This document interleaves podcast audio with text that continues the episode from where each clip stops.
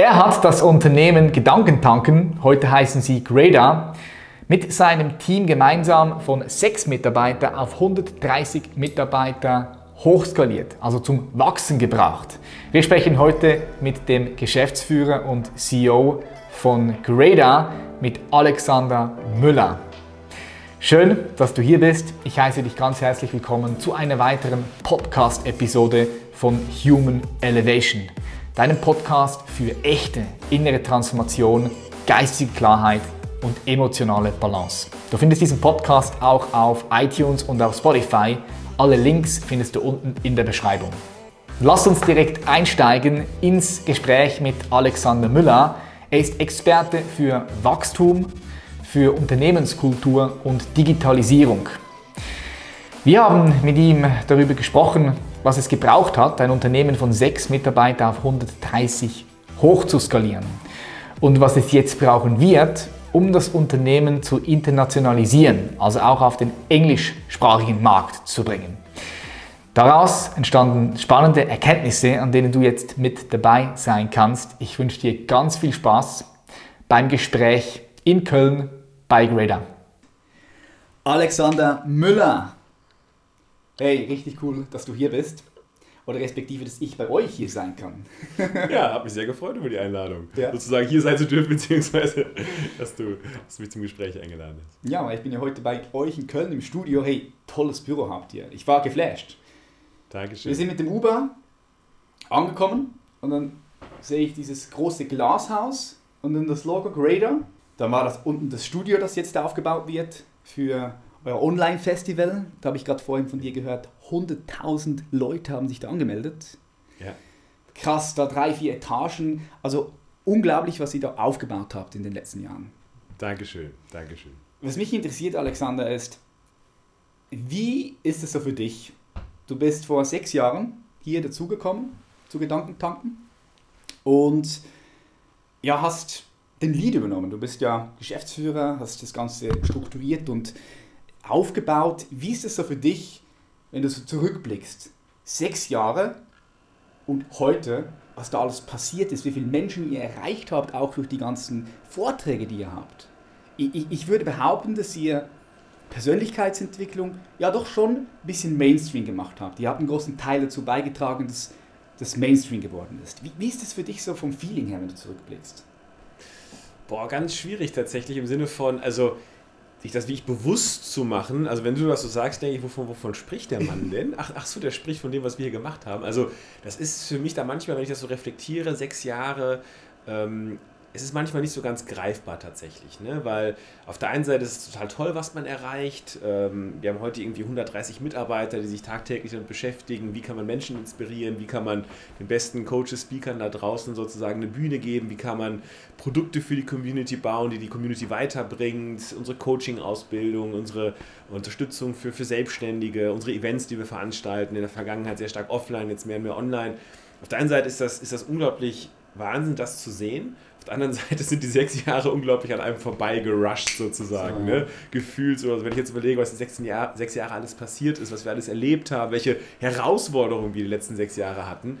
Ähm, man hat, glaube ich, viel zu wenig Zeit häufig, sich das bewusst zu machen. Ich glaube, das gilt nicht nur für mich, das gilt wahrscheinlich für jeden Menschen da draußen, mhm. sich bewusst zu machen, was man eigentlich alles erlebt. Mhm. Und ein Stück weit auch, was man erreicht hat, was man für Herausforderungen, wie man, wie man wachsen konnte im Leben. Und wenn du das so sagst, denke ich manchmal, wovon spricht der? Was mich interessieren würde, ist, woher kommt denn Alexander Müller vorher? Was hast du für einen Background? Weil ich habe ja. ähm, auch gelesen, dass du sehr äh, interessiert bist in die Technologie vom Silicon Valley. Hast du einen Background von dort auch? Also ich habe eigentlich so zwei Backgrounds. Das eine ist wirklich Persönlichkeitsentwicklung. Seitdem ich 15 bin, mache ich Persönlichkeitsentwicklung. Bin da irgendwie dazu gekommen wie die Jungfrau zum Kind, weil mein Vater eine Lebenskrise hatte. Ähm, wie man das früher mal Midlife Crisis gesagt, heute würde man wahrscheinlich sagen Burnout oder so. Mhm. Ähm, und dadurch bin ich durch seine Krise eigentlich zur Persönlichkeitsentwicklung gekommen, weil er sich damit beschäftigt hatte und ich dadurch wirklich Glück hatte, äh, ich glaube mit 15 Jahren das erste Mal ein Seminar zu besuchen. Wow. Und das hat neun Tage gedauert. Ich habe mich plötzlich, obwohl ich keine Ahnung hatte, was ich da tue, ich habe mich neun Tage mit mir beschäftigt, mit meinen Glaubenssätzen, mit meinen Gedanken, mit meinen Gefühlen, mit dem, was ich eigentlich möchte im Leben, womit ich nicht zufrieden bin in meinem Leben. Ähm, und das hat für mich sozusagen mein Leben grundlegend, also meine Richtung, glaube ich, in meinem Leben grundlegend ähm, vorgezeichnet, weil wenn du einmal in so jungen Jahren damit in Berührung kommst, auch über neun Tage wirklich ähm, Dinge veränderst, einmal so richtig, ich, hab, ich erinnere mich, als wenn es gestern wäre, so eine Situation gehabt, wo ich so richtig mein eigenes Potenzial gespürt habe nach neun Tagen in so einer Meditation, wo ich so richtig gespürt habe, wie viel Potenzial in mir steckt und nicht nur in mir, sondern letztendlich in jedem und habe so richtig realisiert, dass wir es sind, die dieses Potenzial eigentlich, also wir selbst, jeder für sich, nur wir es sind, die uns begrenzen, dieses Potenzial zu leben. Und habe Stück weit zur Aufgabe gemacht, Stück für Stück diese Begrenzung aufgeben zu wollen, Stück für Stück mein eigenes Potenzial entfalten zu wollen und zu erkennen, dass ich alles im Leben erreichen kann, wenn ich nur sozusagen es selbst zulasse, wenn ich meine Begrenzung ähm, die ich noch habe, die jeder von uns hat, sozusagen aufgebe, unsere eigenen Limitierungen. Und wenn du das einmal gespürt hast, einmal Blut geleckt hast, dann ging es zumindest mir so, ich konnte nie wieder da, davon loslassen. Und das mache ich jetzt seit 20 Jahren, dass ich halt ja, regelmäßig solche Seminare besuche, Coachings nehme, Bücher lese, Podcasts höre.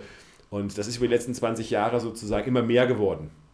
Das hat letztens ein, äh, wir haben ähm, zwischen sehr namhafte Investoren bei uns, auch ein sehr, sehr erfolgreicher ehemaliger DAX-Vorstand und der hat sich bei den Mitarbeitern vorgestellt und so ein bisschen seine Philosophie und dann kam nachher mit und hat auch erzählt, dass er selbst einen Coach hat. und äh, DAX-Vorstand, sehr erfolgreich gewesen, alles im Leben erreicht und da kam nachher ein Mitarbeiter zu mir und meinte, äh, Alexander, ich verstehe gar nicht, äh, der, der, der hat mich total beeindruckt, aber warum hat der denn einen Coach? Ne? Und ich glaube, das, das zeigt so ganz gut das Bewusstsein, was bei vielen noch herrscht also bei mir ist es immer mehr geworden. Ich, ich nehme immer mehr Coachings mhm. und nicht, weil ich irgendwie unglücklicher werde, weil ich irgendwie das Gefühl habe, jetzt irgendwie super unerfolgreich zu sein, sondern ich mache das immer mehr, weil ich merke, wie gut es mir tut und dass es mich voranbringt. Und das ist, glaube ich, schön zu sehen. Also man ist, glaube ich, nicht erfolgreich irgendwie ähm, oder man, man, man, man braucht nicht einen Coach sozusagen, wenn man unerfolgreich ist, sondern ähm, da gibt es einen starken Zusammenhang. Ähm, dann, wenn du einen Coach hast, wirst du erfolgreich. Und umso erfolgreicher du bist, umso mehr bringt das. Und ich merke das, wie ich über die letzten 20 Jahre, dass das Thema Coaching mich immer mehr begeistert sozusagen und ich das über 20 Jahre immer mehr leben konnte. Und das jetzt seit inzwischen acht Jahren bei, bei, bei Greater, bei Gedankentanken und auch mal bei vorherigen Stationen, das beruflich, unternehmerisch zu kombinieren, das ist das, was mir so richtig Spaß macht. Mhm. Und das ist so meine zweite, mein zweiter Lebensstrang oder mein zweiter Strang in meinem Leben, dass ich eigentlich schon immer gefühlt irgendwie Unternehmer war. Ich habe meine erste Vollselbstständigkeit mit, mit 20 gehabt. Da habe ich damals ein Fastfood-Restaurant eröffnet mit 20 in meiner Heimat, ein Subway-Fastfood-Restaurant. Ja. Habe vorher aber auch schon Partys organisiert. Irgendwie mit, mit 14 habe ich meine erste Party organisiert. Da hätte ich selbst nicht sein dürfen vom Jugendschutzgesetz. War Veranstalter mit Polizeieinsatz um Nacht, nachts um drei und Schlägerei und also so alles mitgemacht, was man nicht mitmachen möchte als 14-Jähriger, in dem Moment zumindest. Und das heißt, ich habe eigentlich schon immer, immer Unternehmen aufgebaut und ja, jetzt mit, mit Greater lebt da einfach mein Traum, weil ich ja mein, mein größtes Hobby, die Persönlichkeitsentwicklung, das Coaching mit Unternehmertum verbinden kann. Nice. Ich, ich liebe, was du sagst, weil ich habe die gleiche Erfahrung bei mir auch gemacht. Ich meine, für mich gibt es, es gibt nichts Faszinierenderes als Leben selbst, als Existenz. So jeden Morgen wachen wir aus dem Nichts wieder auf und die ganze Welt entsteht in uns. Und ich stehe jeden Morgen auf und denke so, fuck, was für ein Wunder. So, was geht da noch? Oder wie viel mehr kann ich noch erfahren, wie viel mehr kann ich noch machen, äh, wie, wie sehr kann ich mich noch ausdehnen. Ich würde sagen, dass eine, eine ganz starke Kraft, die Kraft, die auch älter ist als, als der Mensch, ist die Kraft der Ausdehnung. Nennen wir es Logos. Es gibt Philosophen, die das, die das Logos nennen. Aber es ist eine Kraft, die dieses Universum seit mindestens 13,7 Milliarden ausdehnt. Und die ist in uns. Und das ist das, was ich spüre, oder? Das ist zum Beispiel, wenn ich mit dir kommuniziere. Es ist auch eine Art von Ausdehnung. Was mich interessieren würde, ist, als du damals hier zu Gedankentanken respektive zu Raider gekommen bist, was waren dann damals deine drei wertvollsten Kompetenzen, die du hier in dieses Unternehmen gebracht hast? Ähm, also ich bin jemand, ich möchte verstehen. Ich möchte verstehen, was passiert, ähm, verstehen, was in einem Team los ist. Ich möchte den Kunden verstehen, ich möchte Zahlen verstehen, ich möchte verstehen. Ja, ich bin jemand, der automatisch reinkommt und sehr schnell, glaube ich, versteht und das, was er nicht versteht, sehr schnell verstehen möchte. Mhm. Und ich erinnere mich an den ersten Tag, erzählen wir aus dem Nähkästchen, lieber Stefan, Stefan Friedrich hat zwei Jahre vorher die Firma gegründet, ich erzähle einfach was, ich hoffe, Stefan sieht es mir nach ähm, und äh, am ersten Tag meinte ich, Mensch, äh, Stefan, äh, zeig mir doch mal ganz kurz so grob die Finanzplanung. Dann sagt Stefan, äh, was?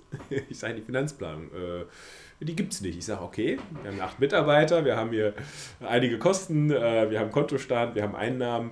Dann lass uns doch mal einen Überblick verschaffen. Das war mein erster, sozusagen mein erster Arbeitstag, dass ich mit acht Mitarbeitern gesprochen habe, was die denn alles so vorhaben, ja. was die den ganzen Tag machen. Und habe alles das, was ich gehört habe, mal in eine Planrechnung gegossen. So, das war mein, sozusagen meine erste Kompetenz, dass ich verstehen möchte, einen Überblick haben möchte, ähm, um etwas zu entwickeln. Das ist, glaube ich, so meine, meine also das, was ich als erstes reingebracht habe, tatsächlich am ersten Arbeitstag, nachdem ich meinen Schreibtisch aufgebaut habe. Aber das ist nicht keine große, große Kompetenz von mir, muss ich gestehen. Ähm, das Zweite, glaube ich, was ähm, ich, ich immer wichtig finde oder Unternehmen am Ende des Tages erfolgreich macht, eine Vision zu haben. Und die, die war hier schon vorhanden, aber eine Vision, glaube ich, ist immer wichtig, dass sie sehr klar ist, dass man sie vielleicht sogar also wenn man jeden Mitarbeiter fragt, dass jeder die Vision auch wiederholen kann, auf den Punkt bringen kann und einigermaßen das Gleiche sagt. Es muss nicht eins zu eins das Gleiche sein, aber die Richtung muss die gleiche sein.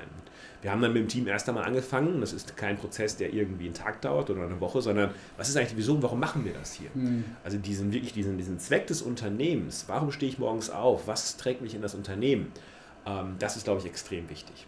Das heißt, das zu das zu entwickeln, das, das haben wir die ersten Monate gemacht und bis heute entwickeln wir das immer weiter und das hat sich in den letzten sechs Jahren noch immer mehr geschärft. Ähm, und wenn ich ein drittes nennen, nennen muss, ähm, eine, ich nenne es jetzt mal, Organisationsstruktur aufzubauen. Das ist jetzt ein sehr abstraktes Wort, da versteckt sich auch ganz, ganz viel hinter. Ähm, für eine kleine Firma, die es damals war, mit acht Mitarbeitern, klare Rollenverteilung, eine klare Struktur, klare Accountabilities, also Verantwortlichkeiten ähm, klare Berichtslinie, also auch Hierarchien. Ja? Redet man nicht so gern oder ist nicht so populär über Hierarchien zu sprechen, aber das ist wichtig. Ja. Wer trifft am Ende des Tages die Entscheidung? Wer hat die Legitimation, eine Entscheidung ja. zu treffen und wer auch nicht? Mhm. Ja, und es müssen nicht, müssen keine starken Hierarchien sein, es müssen vielleicht auch gar keine Hierarchien sein, aber da muss es ausgesprochen sein, dass es keine Hierarchien gibt und so weiter. Also, das heißt, das Thema Klarheit in der Verantwortung, in der Struktur eines Unternehmens, glaube ich, ist auch extrem wichtig. Und ich glaube, das macht schon, also wenn man die drei Dinge, und da kommt bestimmt noch ein vierter, fünfter Punkt hinzu. Wenn man das in einem Unternehmen hat, ähm, dann ist, glaube ich, ein Unternehmen schon mal gut aufgestellt. Also Klarheit in den Zahlen, eine klare Planrechte und klare Wirtschaftlichkeit sozusagen eines Unternehmens, transparent zu haben. Ein Purpose, das ist eigentlich das Allerwichtigste, überhaupt ein Zweck des Unternehmens. Dann aber auch Strukturen zu haben. Und Strukturen, da können wir jetzt tiefer reingehen, überhaupt mal eine Klarheit zu haben über Rollen, über Verantwortlichkeiten. Auch zu verstehen, wo fehlen vielleicht Kompetenzen, wo sind unsere Schwachstellen, sich sehr bewusst zu sein, daran zu arbeiten. Das sind so Dinge, die ich eigentlich jede Firma, in die ich reingekommen bin, immer sehr schnell sozusagen, fast intuitiv. Ne? Also da, mhm. ich, ich, kann nachts nicht gut schlafen, wenn diese Dinge nicht klar sind. Mhm. Ja, das sind ganz wichtige Punkte. Vor allem, ich denke, wenn du so ein schnell wachsendes Unternehmen hast, du hast gesagt, vor sechs Jahren sechs Mitarbeiter und mittlerweile seid ihr 150 Mitarbeiter. Wie, 130. Oder 130, ja. ja. Wie stellst du als Geschäftsführer sicher, dass jeder, der neu ins Unternehmen kommt, wirklich auch genau glasklar diese Vision vor sich hat, genau weiß, wofür er hierher kommt. Und ja, dass, dass, dass das einfach fix reingemeißelt ist. Wie, wie, wie ja. stellst du das sicher? Also, dass es so richtig fix reingemeißelt ist und jeder das so richtig klar vor den Augen hat, das ist natürlich unser Anspruch, äh, was nicht heißt, dass wir immer den Anspruch erreichen. Ne? Aber da, wir machen sehr, sehr viel, um, glaube ich, dem nahe zu kommen. Mhm. Ähm, es fängt damit an, dass du es klar haben musst, also überhaupt erst einmal. Also bevor du es 130 Leuten sozusagen klar machst, musst du selbst immer für dich klar haben. Was ist eigentlich der Unternehmenszweck? Bei unserer Selbstverwirklichung. Das haben wir vor circa vier Jahren, haben wir das ganz konkret entwickelt oder nochmal geschärft. Selbstverwirklichung ist unser Zweck des Unternehmens. Wir möchten unserer Community, unseren Kunden ermöglichen, ein glückliches, erfolgreiches, erfülltes Leben zu führen, sich selbst zu verwirklichen. Wir möchten aber auch einen Arbeitsplatz schaffen, wo das möglich ist. Ich als Unternehmer möchte mich auch selbst verwirklichen. Also das heißt, alle Beteiligten möchten oder haben den Zweck sozusagen, das Unternehmen hat den Zweck, allen Beteiligten sozusagen ein möglich erfülltes Leben sozusagen zu ermöglichen. Das darfst du erstmal klar haben. Darüber hinaus haben wir Core Values, das heißt Prinzipien. Prinzipien, die wir im Unternehmen haben, die wir entwickelt haben, die uns, die uns ausgemacht haben schon immer, die wir sozusagen kondensieren. Ja, und das sind sechs Core Values. Das, ist, das sind Core Values wie Grow. Ja, wir möchten ständig wachsen, also persönlich wachsen, menschlich wachsen, als Unternehmen wachsen. Wir möchten auch im Umsatz wachsen, in der Reichweite wachsen, den Impact, den wir auf Menschen haben, im positiven Sinne sozusagen, Menschen zu erreichen, weiterzuentwickeln. Wir möchten überall wachsen, das ist Teil unserer DNA. Mhm. Wenn wir sozusagen nicht wachsen, dann ja, ist das nicht, spricht das nicht unserer Stärke, unserer, unserer DNA. Ähm, Positive Monster ist so ein, so ein, so ein Core-Value, nur, nur um jetzt mal so zwei, Positive drei Monster? Beispiele- Positive Monster, ja. Ja. Wir glauben generell, positive Menschen zu sehen. Wir sind nicht naiv, ja, wir sind aber generell positiv eingestellt. Wir sehen das Glas halt bekanntlich als eher halb voll als halt halb leer. Ja, wir sehen riesen Herausforderungen in der Welt da draußen, aber wir glauben an das Gute im Menschen. Ich glaube, dass wir dass es eine realistische Chance gibt, dass irgendwann Frieden auf der Erde ist. Ja, vielleicht nicht morgen, vielleicht nicht in zwei Jahren, aber Richtig, vielleicht in richtig. zehn Jahren, in 15 Jahren. Ja? Mhm. Ähm, sondern das sind ist vielleicht, ne, das ist Teil unserer DNA. Wir haben eine, wir sind open-minded, wie wir sagen, oder liberal oder wie auch immer. Ne? Da gibt es jetzt unterschiedliche. Wir erwarten von Mitarbeitern, dass sie auf Probleme hinweisen, aber auch mit Lösungen kommen. Und nicht nur sozusagen Nicht mit den Problemen verharren, sozusagen, ne? sondern ja, lass uns ganz klar Probleme adressieren, aber lass uns auch mit proaktiven Lösungsvorschlägen kommen und selbst die Veränderungen sein, die wir sehen wollen in der Welt. Ne? Also das ist sozusagen eine wichtige DNA von uns und das macht uns ein Stück weit auch aus bei, bei, bei Greater. Ähm, und ich könnte jetzt noch weitere, weitere Core Values nennen. Ähm, so, und das macht uns aus. Ähm, wenn jetzt neue Mitarbeiter anfangen, haben wir ein Onboarding, wo der Unternehmenszweck, die Core Values kommuniziert werden, mit Videos vorgestellt werden. Ähm, Entschuldigung. Wir haben, wenn man bei uns durchs Büro läuft, hast du vielleicht gerade gesehen, hängen die Core Values bei uns an den Wänden. Wenn wir uns Feedback geben einmal im Jahr, haben wir ein sehr ausge, ausgefeiltes Feedback-Review-Prozess, wo jeder Mitarbeiter 360-Grad-Feedback bekommt von seinem Mitarbeiter, von seinem Manager. Ähm, jeder bekommt das, ich bekomme das auch von Mitarbeitern. Ähm, das machen wir auf Basis unserer Core Values. Ja, und so bringt man sozusagen die Prinzipien, die ein Unternehmen erfolgreich macht, die uns wichtig sind, die uns ja, heilig sind, könnte man sagen, ähm, schafft man es sozusagen zum Leben zu erwecken. Ja, und äh, das sind alles so Maßnahmen, die wir, die wir leben, um diesen Kern von Greater sozusagen auch bei Wachstum sicherzustellen. Ihr gehört äh, zu einem der besten Arbeitgeber. Ich glaube, ich habe da sogar noch eine Auszeichnung bekommen als der beste Arbeitgeber für Unternehmen von 50 bis 100 Mitarbeiter in einem Unternehmen. Wie kann man sich das, wie kann man sich das vorstellen? Wie, was heißt es, hier arbeiten zu dürfen? Was heißt es, Deutschlands bester Arbeitgeber zu sein? Ja, also es ist von Great Place to Work, wovon du sprichst, ist ähm, sozusagen ein Unternehmen, was Unternehmen auszeichnet, ähm, auch so Audits macht. Das heißt, die kommen dann vorbei, schauen sich an, was man für Maßnahmen hat im Unternehmen, um die Kultur zu fördern, um Mitarbeiterzufriedenheit zu fördern. Ähm, die machen anonyme Umfragen bei Mitarbeitern sozusagen, die dann, die dann Feedback geben und all das fließt dann in eine Bewertung. Ich glaube, da machen in Europa mehrere tausend Unternehmen nehmen daran teil.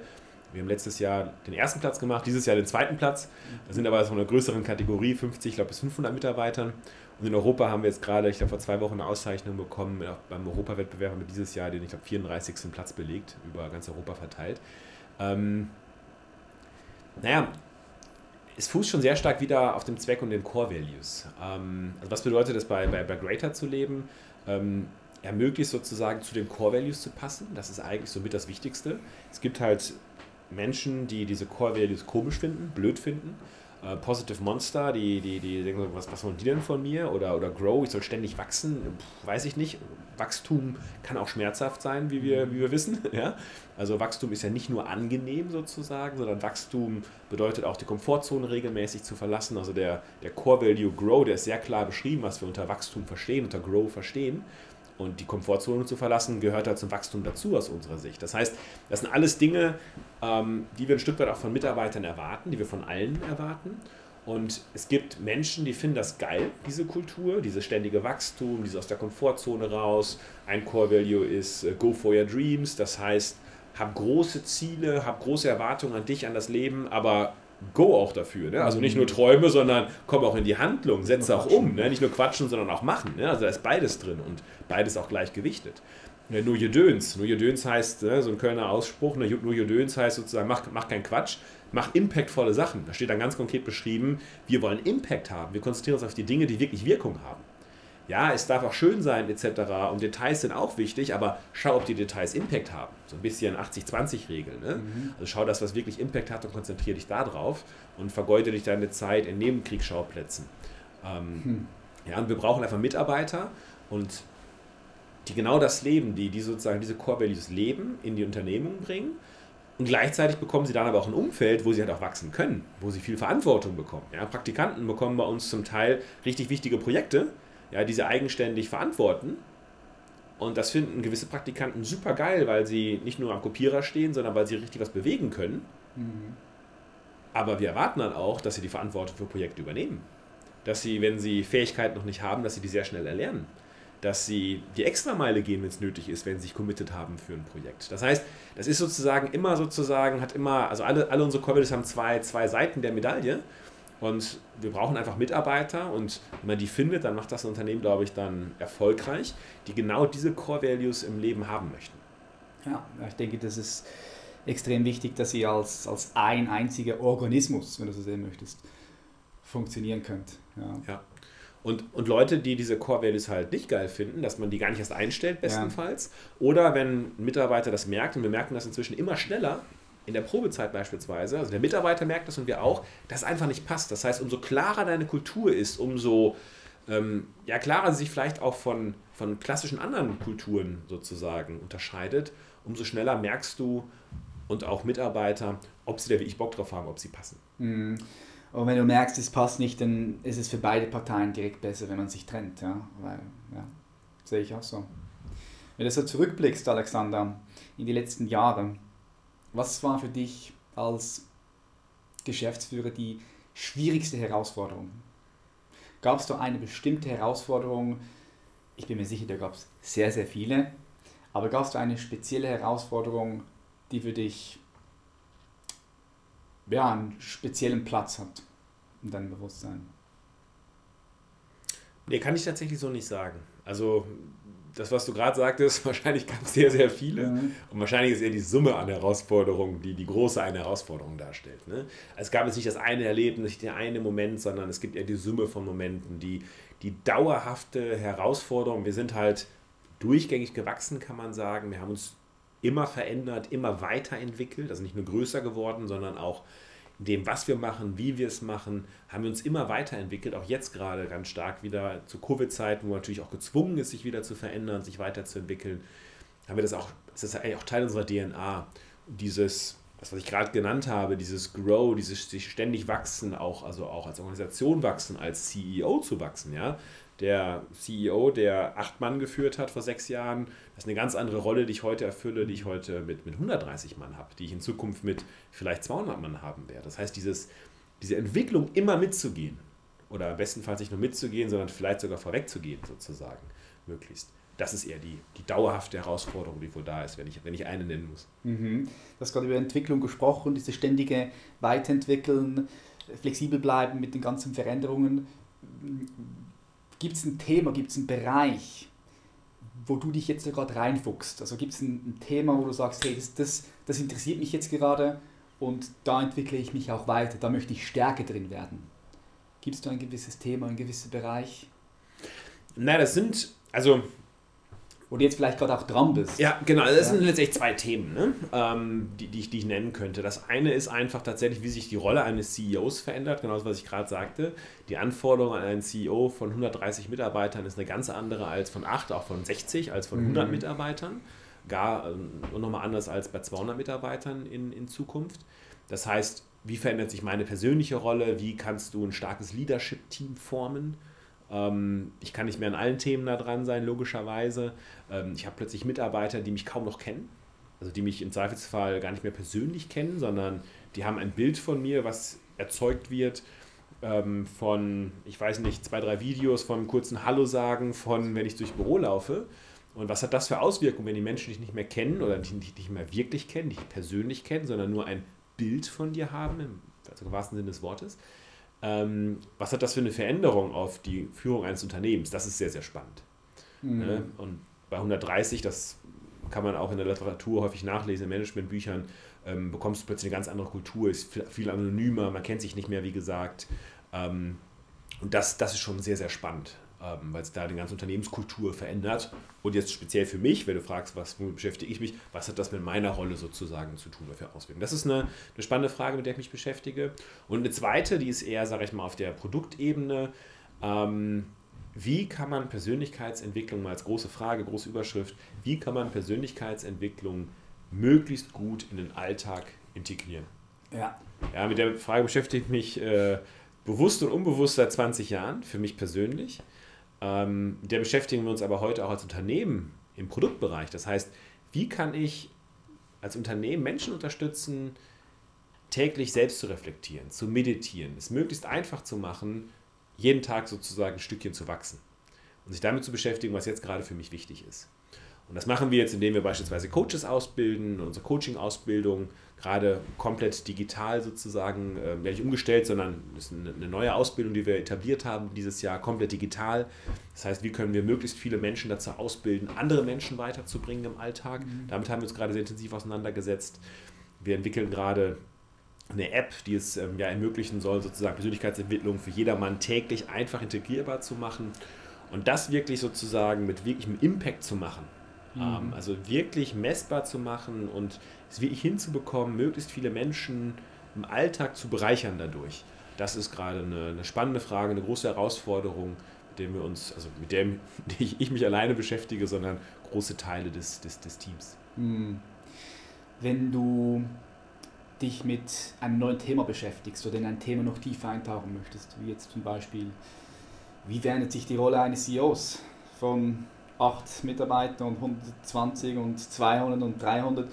Wie gehst du da vor? Wo, woher holst du die Informationen? Also ein ja. spezielles Auswahlverfahren, wie du an diese Informationen kommst, von wem du lernst, wie gehst ja. du vor? Ja, also mir fallen, fallen spontan drei Dinge ein, wie ich mit jedem Pro größeren Problem, mit jeder größeren Herausforderung vorgehe und ich auch jedem empfehlen kann, es, es ähnlich oder ja, es ähnlich zu machen oder es, sich davon vielleicht inspirieren zu lassen.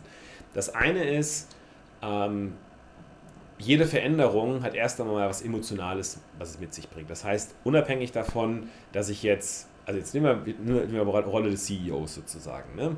Ähm, ich fange mal bei den anderen Themen an. Also, Experten zu fragen, die einfach wissen, wie es geht. So, ich habe jetzt einen Mentor, der war DAX-Vorstand, der hat mehrere Unternehmen unglaublich erfolgreich gemacht, global. Ähm, der coacht mich. Hm. Das heißt, wenn ich dir von meinen Problemen erzähle, die ich habe, von den Herausforderungen, kann er die alle einfach beantworten, in Anführungsstrichen, weil der alles schon mal selbst durchlebt hat. Kennt und das nicht in der Dimension, in der ich bin, sondern in einer ganz, ganz anderen Dimension. Das heißt, verhältnismäßig sind das für ihn kleine Probleme, über die ich spreche. Und entsprechend hat er da sehr gute Hinweise, Tipps, ähm, wie man damit umgehen kann, welche Haltung man dazu einnehmen kann, wie man das fachlich lösen kann. Punkt Nummer eins. Punkt Nummer zwei ist Literatur. Ja, es gibt viel Literatur natürlich da draußen, wie man Unternehmen führt in der Größenordnung, ja, auch Literatur, mit dem ich schon, schon ewig beschäftige sozusagen, die mich da ständig sozusagen weiterbringt. Ähm, Punkt 2.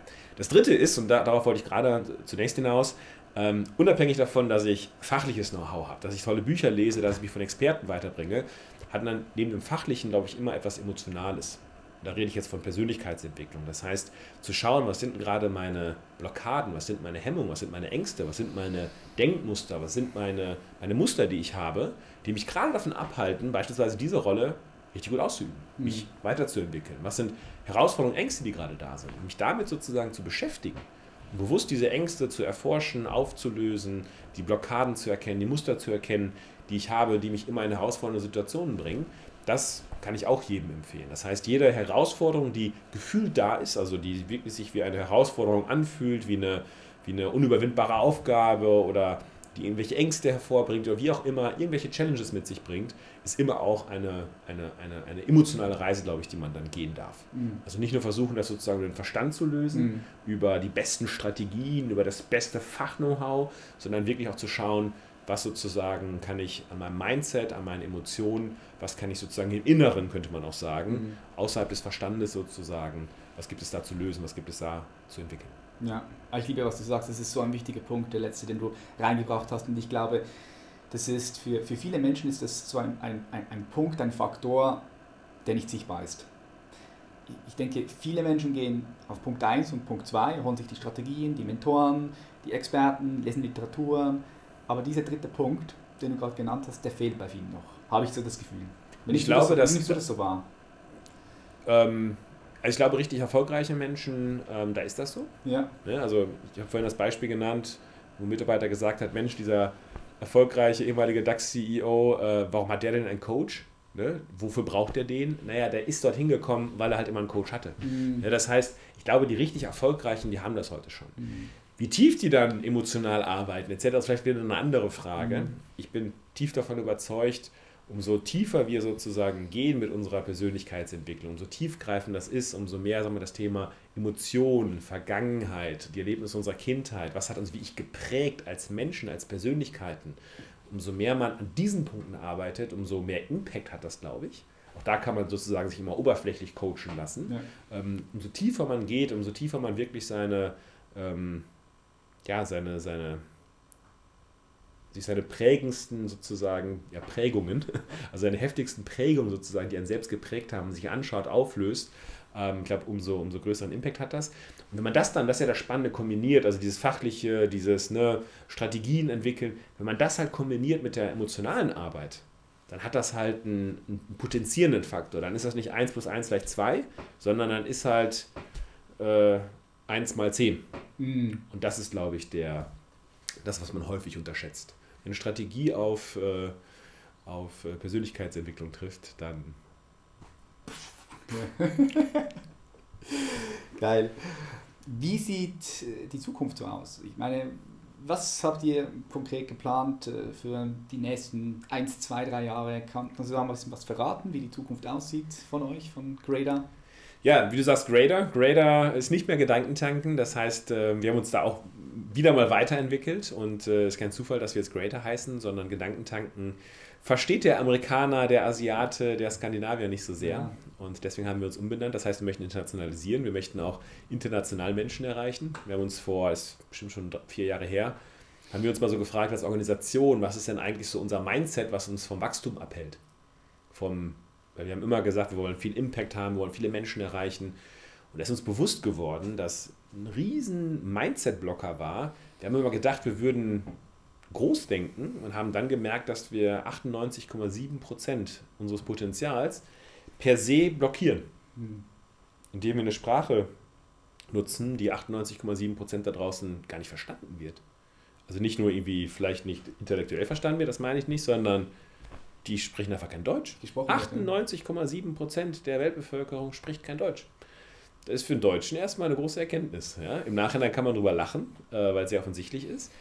Und deswegen war für uns vor vier Jahren schon klar, wir möchten irgendwann internationalisieren. Und das steht jetzt für uns an. Und das ist natürlich ein Riesenschritt. Mhm.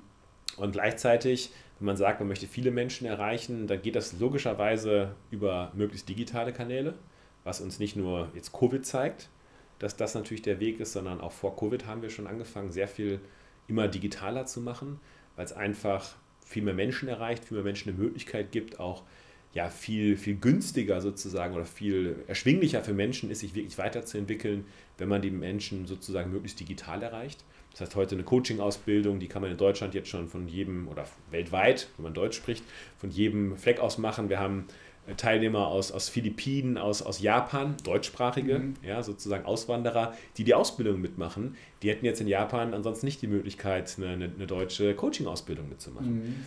So, der nächste Schritt wird sein, diese Ausbildung halt auch englischsprachig nächstes Jahr anzubieten, im Jahr 2021. Ähm, das ist unser nächster großer Schritt.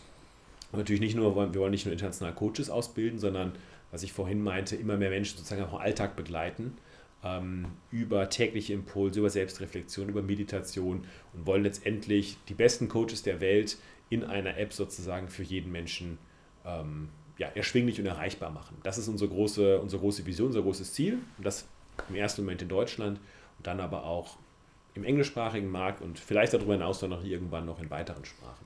Mhm. Und damit haben wir erst einmal ganz gut zu tun. Ja, ja, definitiv. Gut, das nächste wäre dann Spanisch, oder? Tatsächlich auf, unserer, auf unserer Liste ist das dann 1,3 Milliarden Menschen, ja. die Chinesisch sprechen. Ja. Spannend, spannend. Wie, wie, wie, geht ihr, wie geht ihr da konkret vor jetzt? Also wenn du sagst, Ihr seid da jetzt richtig gut etabliert in Deutschland, klar, hier werdet ihr weiter, weiterhin wachsen. Wie gehst du da als Geschäftsführer vor, wenn du sagst, du möchtest das jetzt interna internalisieren? Also amerikanischer Markt, englischsprachiger Markt, wie gehst du da vor? Du meinst jetzt, welche, welche Länder wir da angehen? Ja, oder wie, was die einzelnen Schritte sind, so grob. Okay, ja, okay. Was, weil, ja. weil, weil ich, ich frage mich halt so, wenn jetzt Leute zuschauen und zuhören, Unternehmer oder solche, die es auch werden möchten, sie stellen sich vor, okay, wir haben ein Unternehmen in Deutschland. Jetzt, wie gehst du da vor, mhm. dass du, ja, sehr gute Frage. Dass du, dass du das internalisieren kannst? Ja. Also du merkst schon, ich habe gerade gesagt, dass wir vor vier Jahren den Gedanken hatten und auch die Entscheidung gefällt haben, wir möchten international werden. Haben damals aber vor vier Jahren gesagt, wir haben jetzt gerade gar nicht die Kraft dazu. eben, du brauchst auch die Kraft und Power. Kannst Genau. du nicht einfach schnell so, okay, Genau. Und letztendlich ist das ein langer Weg gewesen, erst einmal die Erkenntnis zu haben, hat schon mehrere Jahre gebraucht. Also vor vier Jahren sind wir drauf gekommen, davor die Jahre sind wir nicht drauf gekommen, dass Mhm. wir, also der Gedanke war gar nicht da, weil wir natürlich sehr stark vom Inhalt leben, von Coaches, von Sprache.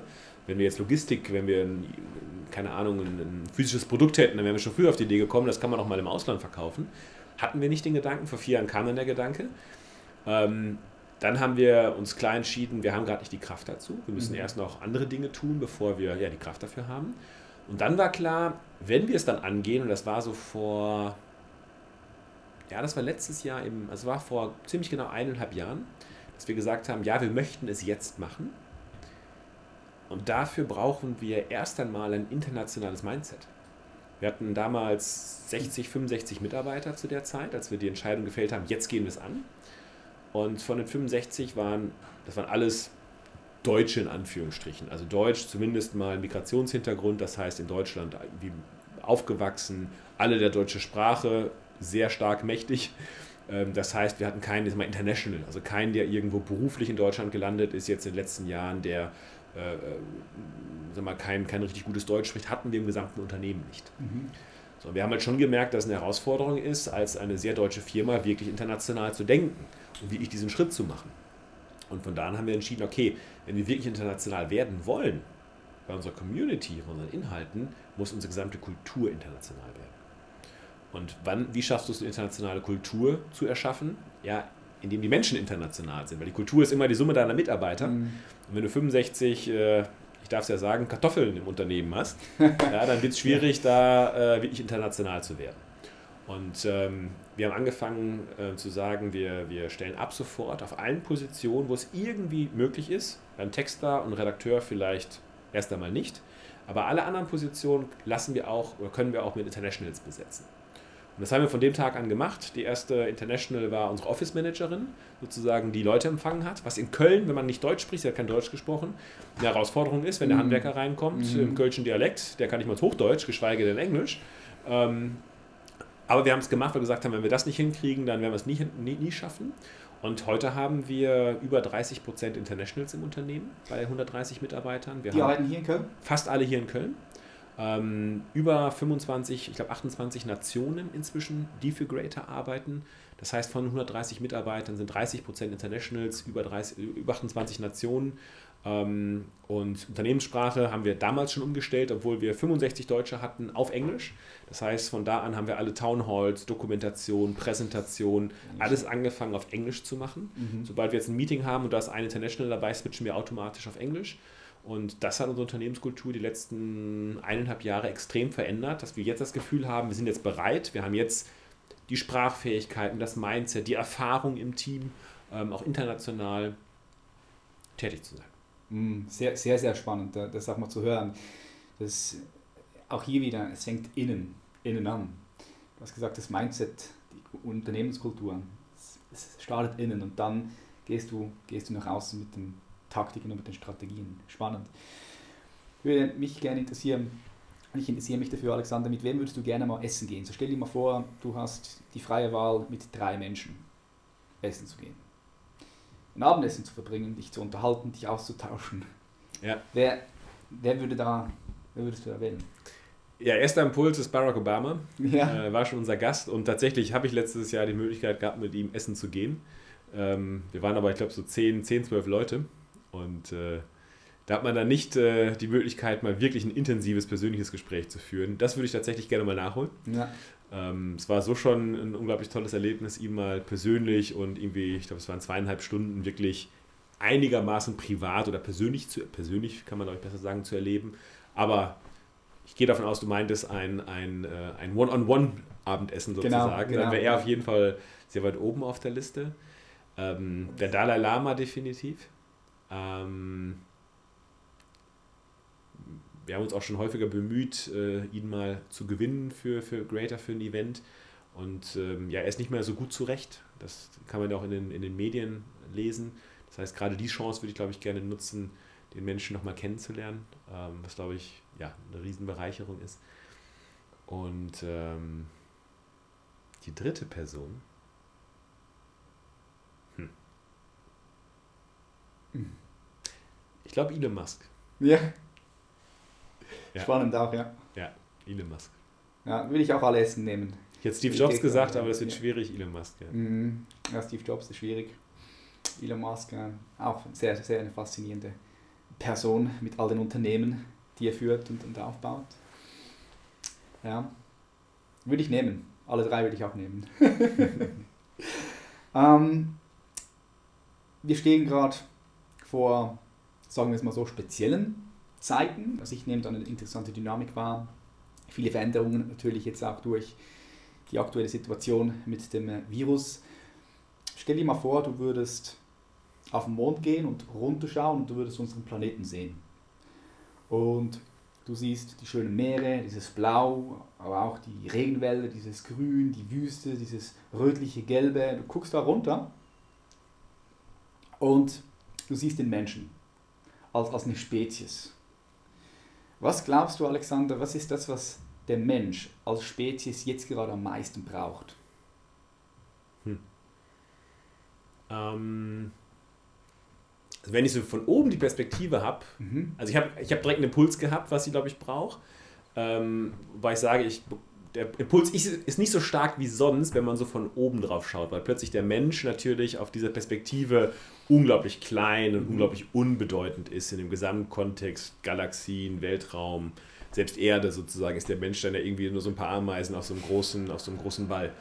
Ähm, auf der anderen Seite, auf einer anderen Perspektive, wenn man uns jetzt mal etwas wichtiger nimmt, ähm, was wir ja für gewöhnlich gerne machen als Menschen, ähm, wieder zu erkennen, dass wir jetzt mal unabhängig von Erde, dass wir, ähm, ich glaube, mehr eins sind, als wir im Alltag glauben. Also Neil Donald Walsh hat es äh, ähm, im Interview mit mir mal, finde ich, äh, sehr geil auf den Punkt gebracht. Das ganze Gespräch ging am Ende des Tages eigentlich nur auf einen Punkt hinaus. Wir haben als Menschen vergessen, dass wir eins sind. Und daran dürfen wir uns erinnern. Das heißt, wenn du, ähm, wenn du fragst, was, was brauchen wir Menschen gerade am, am ehesten in dieser herausfordernden Zeit mit äh, dem Virus, mit anderen Herausforderungen, Umwelt, Kriege. Ähm, wir entzweien uns ja eher gerade, im wahrsten Sinne des Wortes Mhm. sozusagen. Ne? Du kannst jetzt gerade sehen, wir haben gerade vor den Wahlen äh, in Amerika kann man diese Entzweiung ja sozusagen richtig, richtig, richtig sehen, spüren wahrscheinlich auch, wenn man dort ist. Äh, Und in anderen, auf anderen Teilen der Erde natürlich auch. Und zu erkennen, dass wir eigentlich mehr eins sind, dass wir aus der gleichen Quelle Ursprung, dass wir aus der gleichen Energie kommen. Äh, keine Ahnung, manche würden es jetzt Gott nennen, Liebe, ähm, Kraft, ich weiß es nicht, da gibt es ja unterschiedlichste Wörter für. Jedem Bewusstsein. Bewusstsein, danke, Ursprung, was auch immer. Und dass wir alle aus dem gleichen Ursprung, aus der gleichen Energie irgendwie kommen. Ähm, dass wir vergessen haben, dass wir eins sind. Ähm, ich glaube, das würde den Menschen am ehesten weiterbringen. Ich hatte letzte Woche ein Interview mit, mit Sadhguru, ein Ja, führender spiritueller. Lehrer aus, aus, aus, aus Indien. Ähm, er, er, er drückt es aus, ähnlich wie du es gerade ausgedrückt hast, ähm, dass es eigentlich darum geht, im Leben sich auszudehnen. Ja. Ich glaube, das ist genau das Gleiche, nur anders ausgedrückt. Diese Ausdehnung im Sinne von, wir dehnen uns aus. Das heißt, wir haben irgendwo unsere, unsere, unsere Grenzen überall, unsere physischen Grenzen. Wir glauben, unser Körper zu sein, aber wir sind eigentlich viel, viel mehr als unser Körper. Wir sind sozusagen der Geist, der mehr ist als dieses äh, Fleisch und Blut, was hier gerade vor, vor, vor dir sitzt. Wir begrenzen uns aber sehr stark auf uns. Wir grenzen uns ab voneinander sozusagen. Du sitzt hier, ich sitze hier Mhm. und du bist du, ich bin ich und wir sind unterschiedlich. Wir verstehen uns jetzt einigermaßen gut. Ja, da gibt es dann andere Menschen, die würden sich jetzt bekriegen, die würden mit Waffen auf sich, äh, auf sich schießen. Ja, da ist eine viel, viel größere Trennung da als bei uns jetzt gerade. Wir haben eine gute Verbindung. Ja, aber das heißt zu erkennen, dass wir uns ausdehnen, dass wir sozusagen, indem man sich ausdehnt, ist man dem anderen ja viel, viel näher, ist weiter weg von sich, von, seiner, von der Abspaltung sozusagen des anderen, sondern dass wir uns mehr ausdehnen wieder ähm, und wieder mehr dadurch zu uns finden, Mhm. ähm, auch wenn es sich im ersten Moment vielleicht widersprüchlich anhört. Ähm, ich glaube, das tut der Menschheit der Welt gut. Mm. 100%. Und was ich spannend finde, ich denke, dieses, dieses Erkennen, dass wir, dass wir doch alle, alle eins sind, aus, dass wir doch alle ja, verbunden auch sind, das startet mit einer Frage, die wir uns selbst stellen können. Und ich finde es faszinierend, weil wir sind eine hochzivilisierte Spezies. Ich meine, wir bauen Raumschiffe und fliegen ins Weltall und äh, schon bald zum Mars. Wir bauen Atomkraftwerke, mit denen wir das Gesicht dieses Planetens in der Nacht mit Elektrizität zum Leuchten bringen. Wir gehen zur Schule, wir lernen ganz viel, Mathematik, Biologie, Chemie, Geschichte, aber doch vergessen wir es, uns als Kollektiv oder auch länderübergreifend uns diese eine Frage zu stellen. Und das ist die Frage, und das ist, ja, das ist die Frage, das ist die Frage, wer bist du? Wer bin ich? Und ich meine nicht damit dein Name oder die Rolle oder dein Alter. Ich, ich meine damit, ja, wer bist du wirklich? Und ich glaube, das, was du gesagt hast, startet mit dieser Frage. Diese Frage ist der Weg, um, um das zu einer lebendigen Erfahrung zu machen, dass wir doch in der Tiefe alle, alle eins sind ohne dass wir darüber nachdenken, weil das ist etwas, was du nicht mit dem Verstand verstehen kannst. Der Intellekt ist so das falsche Werkzeug dafür. Ja, sehr schön, sehr schön gesagt. Aber es ist nicht verrückt, was du gerade gesagt ist, hast, weil das, das stimmt, dem würde ich zustimmen. Klar, klar. Wenig wir uns mit dieser Frage beschäftigen. Nicht nur wir beide, sondern also selbst ich beschäftige mich sehr wenig mit dieser Frage. Viel zu selten. Wie wenig das die Menschheit macht, das ist es, interessant. Es ist crazy. Es ist, es ist, also ich finde es komplett verrückt, ja. Weil stell dir mal vor, wir würden gewisse Systeme schaffen, wo ja, wir Menschen im Kindergarten schon mit dieser Frage konfrontiert werden und uns das fragen und reinspüren und schauen, was das mit uns macht. Ähm, aber ich denke, wir sind auf dem Weg dorthin. Das ist ähm, zumindest das, was ich wahrnehme. Auch natürlich durch die Arbeit, die ihr macht. Und, und es, es, es verändert sich sehr viel. So das kollektive Bewusstsein verändert sich. Bewusstsein entwickelt sich permanent weiter, in meinem Individuum, aber auch im Kollektiv. Und ich bin da sehr zuversichtlich und freue mich auf alles, was kommt. Ja, äh, ich habe eine sehr persönliche Frage an dich, Alexander, die ich vielen meinen Gästen stelle. Waren die bisherigen noch nicht persönlich? Das ist, die ist noch ein bisschen persönlicher. persönlicher. Die ist noch ein bisschen persönlicher.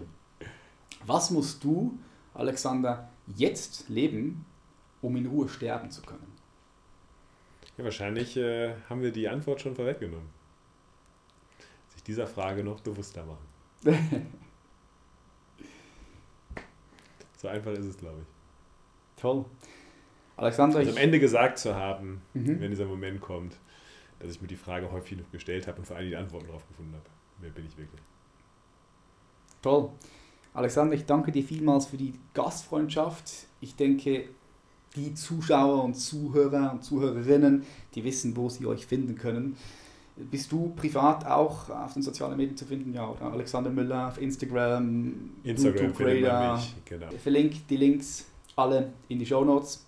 Ich gebe dir jetzt die Hand nicht ja, und äh, bedanke mich ganz herzlich. Richtig schön, dass du hier warst oder ich hier sein durfte und ich wünsche euch auf eurem Weg von Herzen ganz viel Erfolg, viel Kraft und viel Power. Und ich wünsche mir, dass ihr die Vision, die ihr habt, hierher auf die Straße bringt. Danke dir. Danke. Auch dir alles Gute. Und vor allen Dingen euch alles Gute. Hey du, immer noch hier, richtig cool. Ich hoffe, die Episode hat dir gefallen. Wenn das so ist, dann freue ich mich über einen Daumen nach oben und ich freue mich auch, wenn du diese Episode teilst. Des Weiteren kannst du uns auch besuchen auf Instagram oder auf www.patrickreiser.com. Dort erfährst du noch mehr über mich, über Human Elevation und unsere Vision und was wir so machen. Und ja, wenn du halt noch mehr über unsere Arbeit erfahren möchtest, ist das die beste Adresse. Wir haben uns darin spezialisiert, Menschen zu unterstützen, ein erfülltes, freudvolles, glückliches Leben voller innerer Frieden und Fülle zu leben.